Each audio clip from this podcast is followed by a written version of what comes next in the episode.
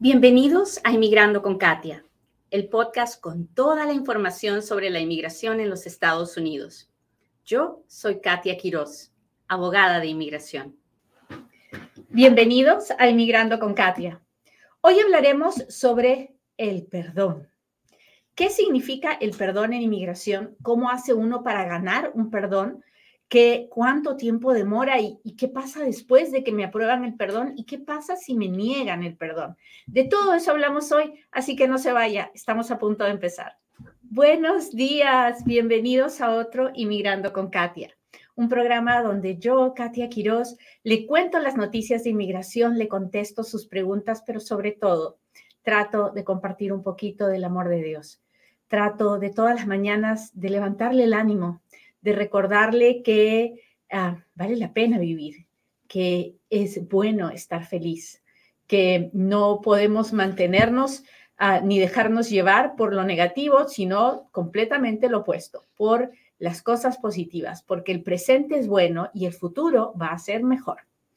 Muy bien, vamos a hablar de inmigración como todos los días. Hoy ando de corre-corre, casi que ni llego pero es así, soy la mamá de una niña de 11 años y en las mañanas, mientras que nos arreglamos y tomamos desayuno y salimos y la escuela y, y una y otra y otra y otra cosa, pero gracias a Dios, yo sé que usted me entiende y lamento a veces no poder estar a la hora en punto, pero así me pasa. Muy bien, hablemos de inmigración. Hoy vamos a hablar del perdón, porque muchísimas, muchísimas personas están eh, haciendo un caso de perdón. Y usted se preguntará, ¿y por qué la gente pide perdón? Bueno, le voy a contar. La gente pide perdón, los inmigrantes pedimos perdón por muchas cosas. Pedimos perdón, la, razón fundamental, la, la principal por la que usted va a escuchar que las personas piden perdón, es piden perdón por haber vivido indocumentados en los Estados Unidos. Nosotros tenemos leyes que dicen que si usted vive indocumentado en los Estados Unidos, no importa cómo haya entrado, ¿ah? no importa si entró con papeles o si entró eh, indocumentado, sin nada, no importa, no importa si lo agarraron en la frontera o no lo agarraron, no importa si entró con visa de turista, de estudiante, de lo que sea y se quedó. El asunto es que si usted estuvo indocumentado en los Estados Unidos por más de un año, a la hora que pone sus pies afuera, por cualquier razón que sea, aunque sea para ir a la entrevista en el consulado de los Estados Unidos de su país de origen, en ese momento agarra 10 años de castigo. ¿Qué quiere decir eso? Que por 10 años no puede volver a entrar a no ser que tenga un perdón. Entonces, la primera razón por la que la gente pide perdón es por haber vivido indocumentado en los Estados Unidos. ¿Es el único perdón que existe? No, tenemos muchos otros perdones. Pedimos perdón también por haber cometido un fraude. Pedimos perdón por haber tenido una orden de deportación. Pedimos perdón por haber cometido crímenes. Pedimos perdón por habernos traído a nuestro esposo o a nuestros hijos menor, eh, nuestros hijos de, de otro país a los Estados Unidos indocumentados. En fin, tenemos, pedimos perdón uh, cuando tenemos una enfermedad que nos hace inadmisibles. Pedimos perdón por muchas razones. Y la parte más importante que usted tiene que saber es que los perdones tienen requisitos diferentes dependiendo de por qué, de por qué estoy pidiendo perdón. ¿Hasta ahí estamos claros? Si estamos claros, déjemelo saber, cuénteme, déjeme saber que está aquí, que está conmigo. Machúquele al botón de compartir. Ah, si lo hace, póngame un dedito, póngame un corazoncito, mándeme las estrellitas, los super chats, los super stickers. Mi gente de TikTok ya sabe que si usted está suscrito a live, yo puedo leer sus preguntas. A mi gente de, de Facebook, de Instagram, de de YouTube, pues usted puede escribirme y con el favor de Dios leo su pregunta y se la contesto. ¿Ok? Muy bien. Entonces, ya les expliqué por qué pedimos perdones. Ahora usted me dirá, muy bien, Katia, ya sé por qué la gente pide perdón. Ahora, ¿qué hago para que me den ese perdón?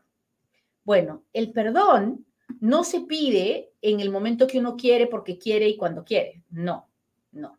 Para poder pedir el perdón, yo tengo que tener un proceso que me vaya a llevar hacia una residencia. Entonces, cuando yo ya voy a pedir un proceso, un, beneficio, es ahí cuando recién puedo pedir el perdón. Déjeme darle un ejemplo. Yo estoy indocumentada, viviendo aquí indocumentada, y me caso con una esposa, un esposo una esposa ciudadana, y la esposa me pide, y como yo no puedo pedir la residencia dentro de Estados Unidos porque entré indocumentada, entonces voy a salir a Perú, mi país de origen. Pero al salir tendré 10 años de castigo, ¿verdad? Entonces hago mi trámite como si fuera a salir, pero antes de irme hago el perdón, que me perdonen por haber vivido indocumentada, para que cuando salga no me quede 10 años, sino que me quede dos o tres semanas o cuatro semanas para que me den mi ah, residencia y yo me pueda volver a meter. ¿Me entendió cómo va el asunto? Había un proceso de por medio, no, no metí el perdón así nomás, no, yo estoy, estaba pidiendo la residencia en el consulado de mi país, eso se llama proceso consular, y como parte de ese proceso hice el perdón. Hasta ahí, ¿estamos bien? Si usted interactúa conmigo, el video se ve con más personas.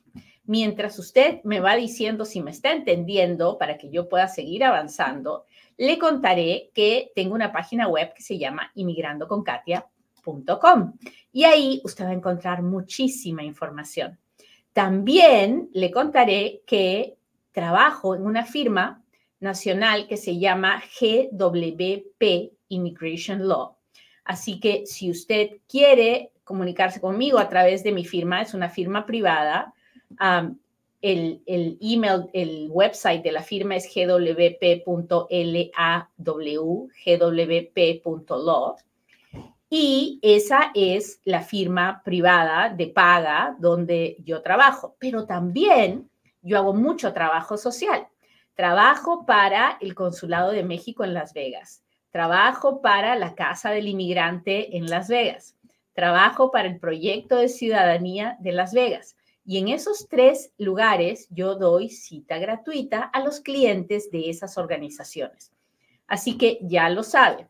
Tengo, una firma, tengo un, un trabajo privado porque de eso vivo, pero también hago mucho trabajo social en caso de que usted me pueda encontrar en alguno de esos lugares. Muy bien. Hablamos ya de el perdón, que que uno lo tiene que pedir cuando está en medio de un proceso. Otra forma en que pido perdón, digamos que ah, yo tenía visa de turista y estaba viviendo aquí pero me iba de paseo a Perú y me volví a regresar. Entonces cometía fraude porque usaba la visa de turista cuando la visa de turista ya no era válida porque yo estaba viviendo aquí. Entonces, cuando llega el momento que mi hijo cumple 21 años y yo pido la residencia, entonces en ese momento presento el perdón porque cometí el fraude de usar la visa de turista indebidamente. Entonces, para pedir el perdón, tengo que estar en medio de un proceso que me vaya a llevar a la residencia. Déjeme darle otro ejemplo.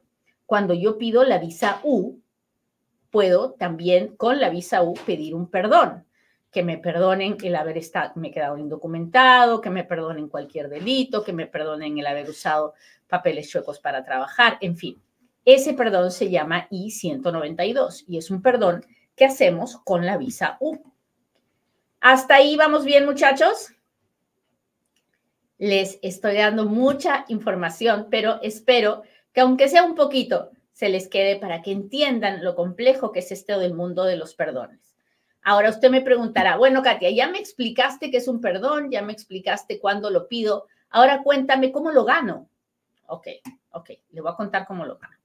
Lo primero es que usted tiene que saber qué perdón está pidiendo y cuáles son los requisitos.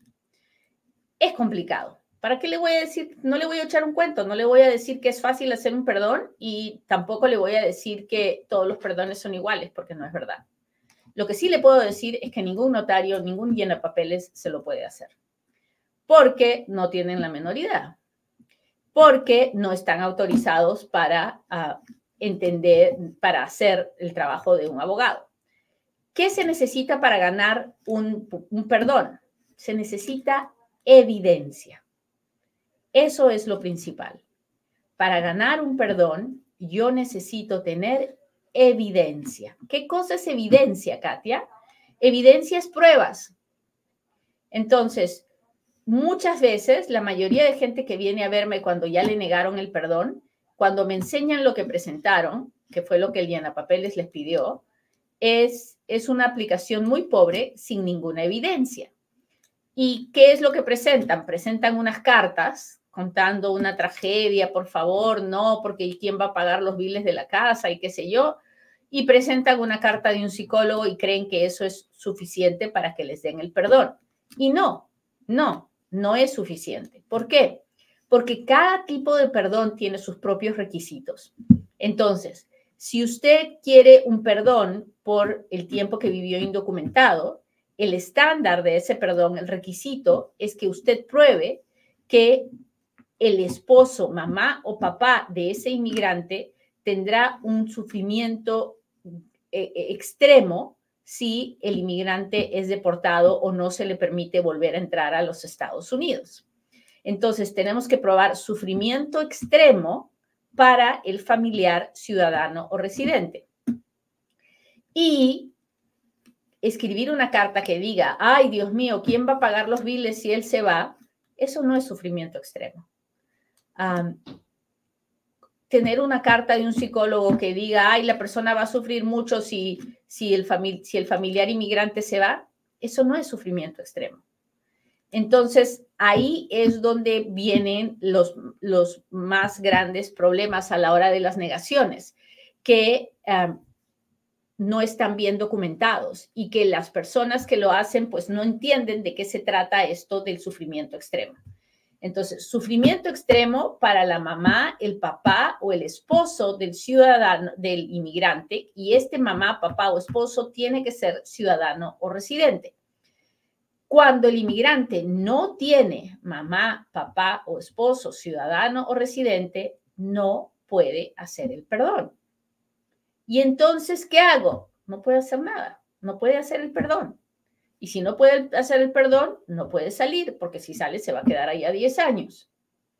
Y ahí es esa parte es bien importante y este es el momento en el que le pido que comparta, porque más de una vez, lamentablemente, me llama la gente desde afuera porque se fueron al llena papeles, el llena papeles los hizo salir, fueron a la entrevista y les dijeron, no, usted no califica, usted tiene que hacer un perdón, pero no tiene el familiar, no tiene mamá, papá o esposo ciudadano residente. Por lo tanto, se tiene que quedar aquí los 10 años. ¿Se dan cuenta de lo serio que es este asunto de los perdones? Ahora, ¿cuánto demora en que me aprueben un perdón que está bien hecho? Ahorita de 3 a 4 años. ¿Se puede acelerar? Técnicamente, en papel dicen que sí se puede. En la realidad he tratado muchísimo y la verdad que solo he tenido muy pocas situaciones en las que sí me han permitido acelerarlo. El 99% de los casos he pedido, me he puesto de cabeza, he gritado, he llorado, he suplicado. No les da la gana. Así que la verdad es que está tomando de tres a cuatro años. ¿Vale la pena desesperarse? No, no vale la pena desesperarse, sobre todo si usted está aquí adentro uno se desespera si está afuera, ¿verdad? Y trata todo, yo intento todo, pero si usted está acá adentro y su, y su perdón se está demorando, se está demorando el de usted y el de todo el mundo. Así que no hay que, no hay que, no hay que desesperar, hay que ponerlo en manos de Dios y que Él vea cuál es el tiempo perfecto. El asunto es que nos lo aprueben, ¿no? Ah, el gobierno ha ofrecido, ha, creado una, un departamento que se llama HEART, para, y ha ofrecido que eh, las van a aprobar todos en menos de un año. Hasta ahorita estamos esperando. Espere, ojalá que de verdad eso vaya a pasar. Pero mientras eso sucede, la realidad es que ahorita está tomando de tres a cuatro años que no se aprueben un perdón. ¿Hay otros tipos de perdón con otros requisitos? Sí. Hay los perdones de por haber tenido una deportación anterior ese perdón no necesita que tengamos mamá, papá, esposo, ciudadano, residente. Ahí, ahí sí cuentan los hijos. Y ah, uno tiene que presentar razones humanitarias. Es completamente diferente al perdón del 60, al perdón 601, que es el perdón que hacemos por haber estado indocumentado, o el perdón que hacemos por fraude. Este perdón es diferente. Como también es diferente el perdón que hacemos cuando uno se trajo a los hijos o al esposo o a la esposa indocumentados. Hay situaciones en las que no hay perdón disponible. Por ejemplo, no hay un perdón disponible si yo ayudo a venir a un familiar que no es mi esposo o no es mi hijo. Si ayudo a venir a mi hermano, a mi tío, a mi primo, a mi sobrino, a mi nieto, no hay forma de que se lo perdonen. Simplemente usted no podrá arreglar papeles a través de ninguna petición familiar. Si usted dice que es ciudadano americano cuando no lo es, tampoco hay perdón para eso. Así, así nomás, no hay perdón, no hay, no hay nada que se pueda hacer para arreglar a través de ningún familiar. Y esas son cosas que son muy importantes saberlas. Y, yo trato, yo trato, yo trato de contárselo cada cierto tiempo, pero eh, la, la verdad es que somos tantos millones de inmigrantes y que a pesar de toda la ayuda que usted me da, pues no he podido llegar a todos. Y entonces hay gente que por no conocer la información mete la pata y se da el trancazo y aplica y termina en una peor situación. Así que por eso es tan importante que compartamos la información. Ah, evidencia es lo más importante a la hora de hacer un perdón. Tener un abogado que tenga una estrategia, que pueda explicar el sufrimiento extremo de manera que el que el oficial de inmigración tenga todos los requisitos para aprobar su caso. Cuando un abogado prepara un caso, el abogado no está poniendo hoja por hoja y, eh, los, los, documentos ni los está inventando, no.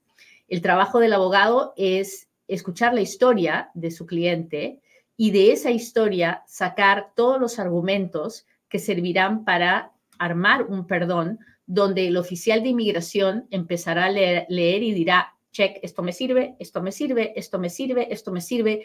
Estas son suficientes razones para decir que esta persona podría sufrir un sufrimiento extremo si el inmigrante fuera deportado o no regresara. De eso se trata el trabajo del abogado. Eso no es algo que un llena papeles puede hacer, lamentablemente.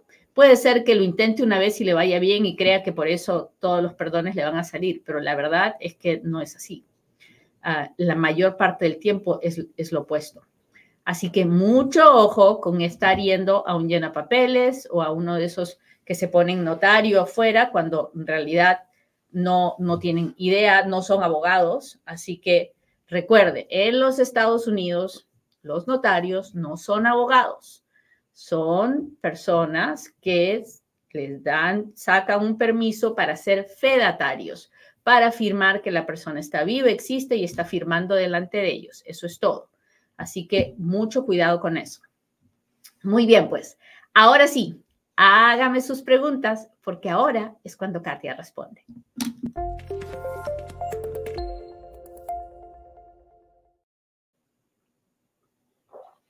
Hola Gregorio, ¿cómo está? Muchas gracias por las rosas. Hola Miguel, gracias.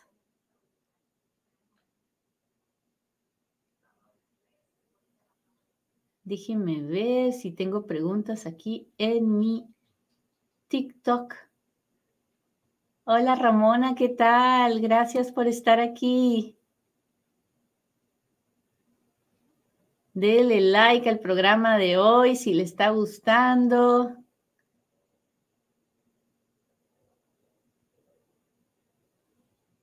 Hola, hola. Extravié mi tarjeta y llevo 20 meses, lleva 20 meses sin llegar, pero tengo un delito dismissed. ¿Eso afecta? No.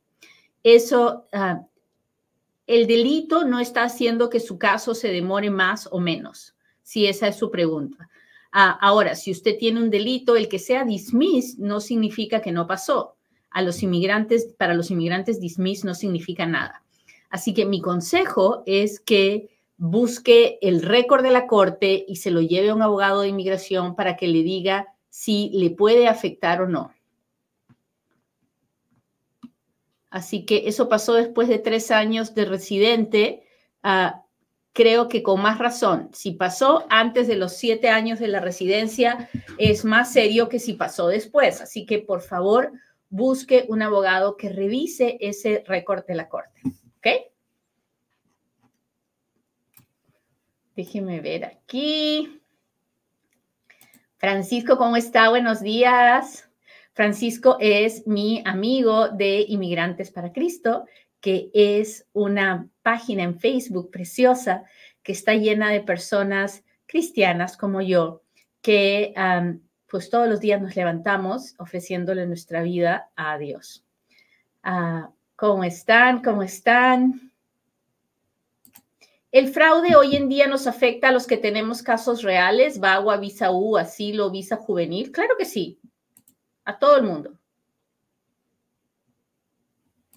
¿Hay, alguna forma de saber de la carta de reunificación familiar? Almita, pues si usted está en contacto con el Centro Nacional de Visas y ellos saben cómo comunicarse con usted, pues en el momento que le toque la recibirá.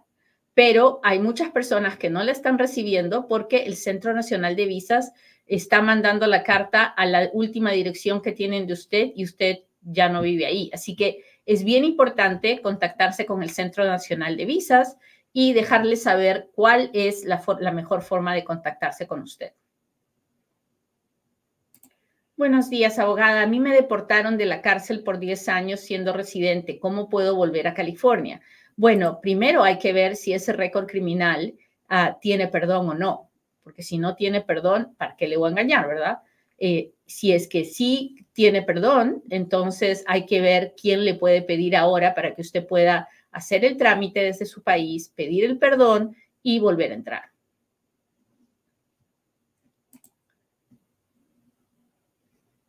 ¿Cómo saber cómo va un perdón y cómo pedir la carta de reunificación familiar?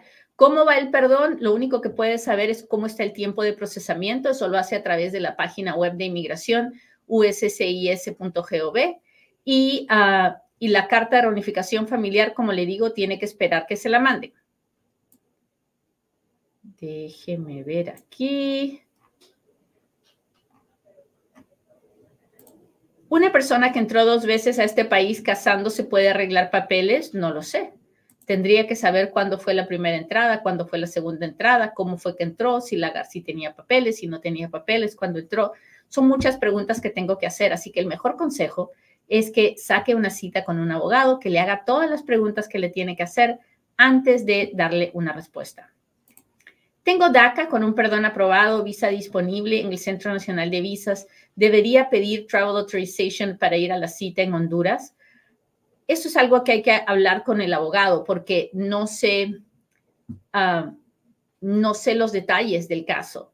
Sería espectacular si pudieras tener ese, esa, ese advance parole porque sería una tranquilidad increíble, pero la mayoría de los casos no es posible así que las personas salen y entran ya con su residencia. Pero, ¿te puedo contestar esa pregunta? No, porque no conozco tu caso.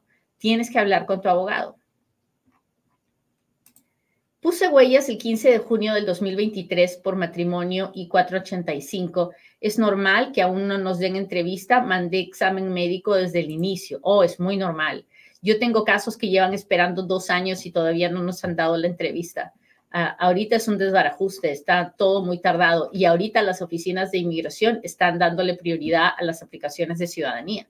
Así que mm, es muy normal, no, no hay nada de qué preocuparse. Déjenme ver aquí. Yani dice, buenos días, tengo una pregunta. Mi caso de asilo fue desestimado. ¿Puedo aplicar para el permiso de cinco años? No, si su caso de asilo fue desestimado, ya no hay proceso de asilo pendiente. Y si ya no hay proceso de asilo pendiente, ya no podemos pedir permiso de trabajo. Hable, por favor, con su abogado, porque yo me estoy dejando llevar por lo que usted está diciendo, pero no he visto ningún documento. Así que es importante que el abogado revise los documentos. Instagram, ¿cómo, pues, está hoy día?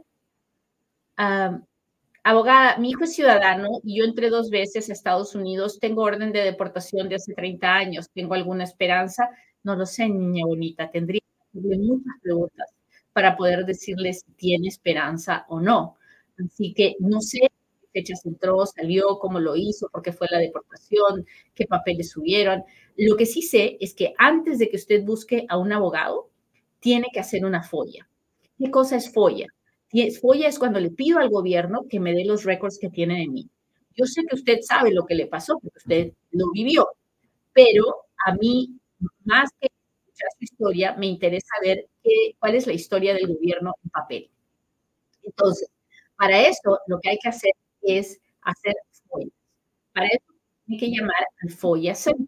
Si usted alguna vez ha tenido algún contacto con la inmigración, ya sea la Corte de Inmigración, la Oficina de Inmigración, la Patrulla la Oficina de ICE, cualquier contacto, lo que usted tiene que hacer es llamar al FOIA Center al 702-737-7717. Luego habla con habla con Liliana o con Antoinette, les dice, necesito hacer follas para luego tener una entrevista con Katia o con uno de los abogados del GWP. ¿Ok? Muy bien. Uh, respondí la refugio por examen médico hace tres meses y nada que me responden. ¿Es normal? Muy normal. Muy normal. Después de tres meses yo ya empiezo a estudiar, pero se pueden demorar tres, cuatro, cinco, seis meses. No, no, hay, no hay cómo apurarles. ¿Hay perdón por fraude? Sí, lo hay. Ah, depende del fraude. Por ejemplo, hay perdón por haber mentido, por haber usado un documento falso, pero no hay perdón si dijo que era ciudadano uh, ¿Qué puedo hacer si pasó el tiempo del proceso de la I-824? Tiene que entrar a la página de inmigración, uscis.gov, y tiene que presentar su queja. Déjenme ver.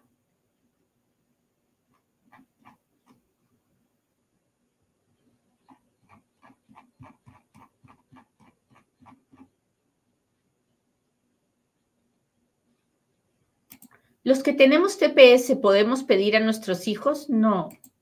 El TPS no nos permite pedir a ningún familiar.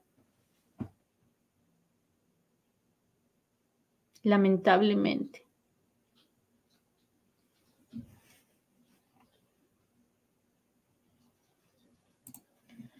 Estoy solicitando, estoy casada con veterano de guerra, tengo asilo congelado con permiso de trabajo, ¿puedo aplicar para el perdón? Ah, no lo sé, pero si está casada con un veterano, puede pedir tal vez, tal vez, puede pedir la residencia dentro de Estados Unidos. Busque un abogado de volada, niña, porque, ah, porque el abogado tiene que evaluar si usted ya puede pedir la residencia aquí dentro de Estados Unidos o no. Muy bien. Listo, les agradezco mucho que me hayan acompañado hoy día. Espero que hayan aprendido mucho del tema de hoy que es tan importante porque muchos de, nos, muchos de nosotros vamos a pasar por un perdón. Así que ya lo sabe, si quiere más información, solo tiene que seguirnos aquí en Inmigrando con Katia y verme a las ocho y media de la mañana, hora del Pacífico, todas las mañanas para aprender un poquito más del mundo de la inmigración. Bye.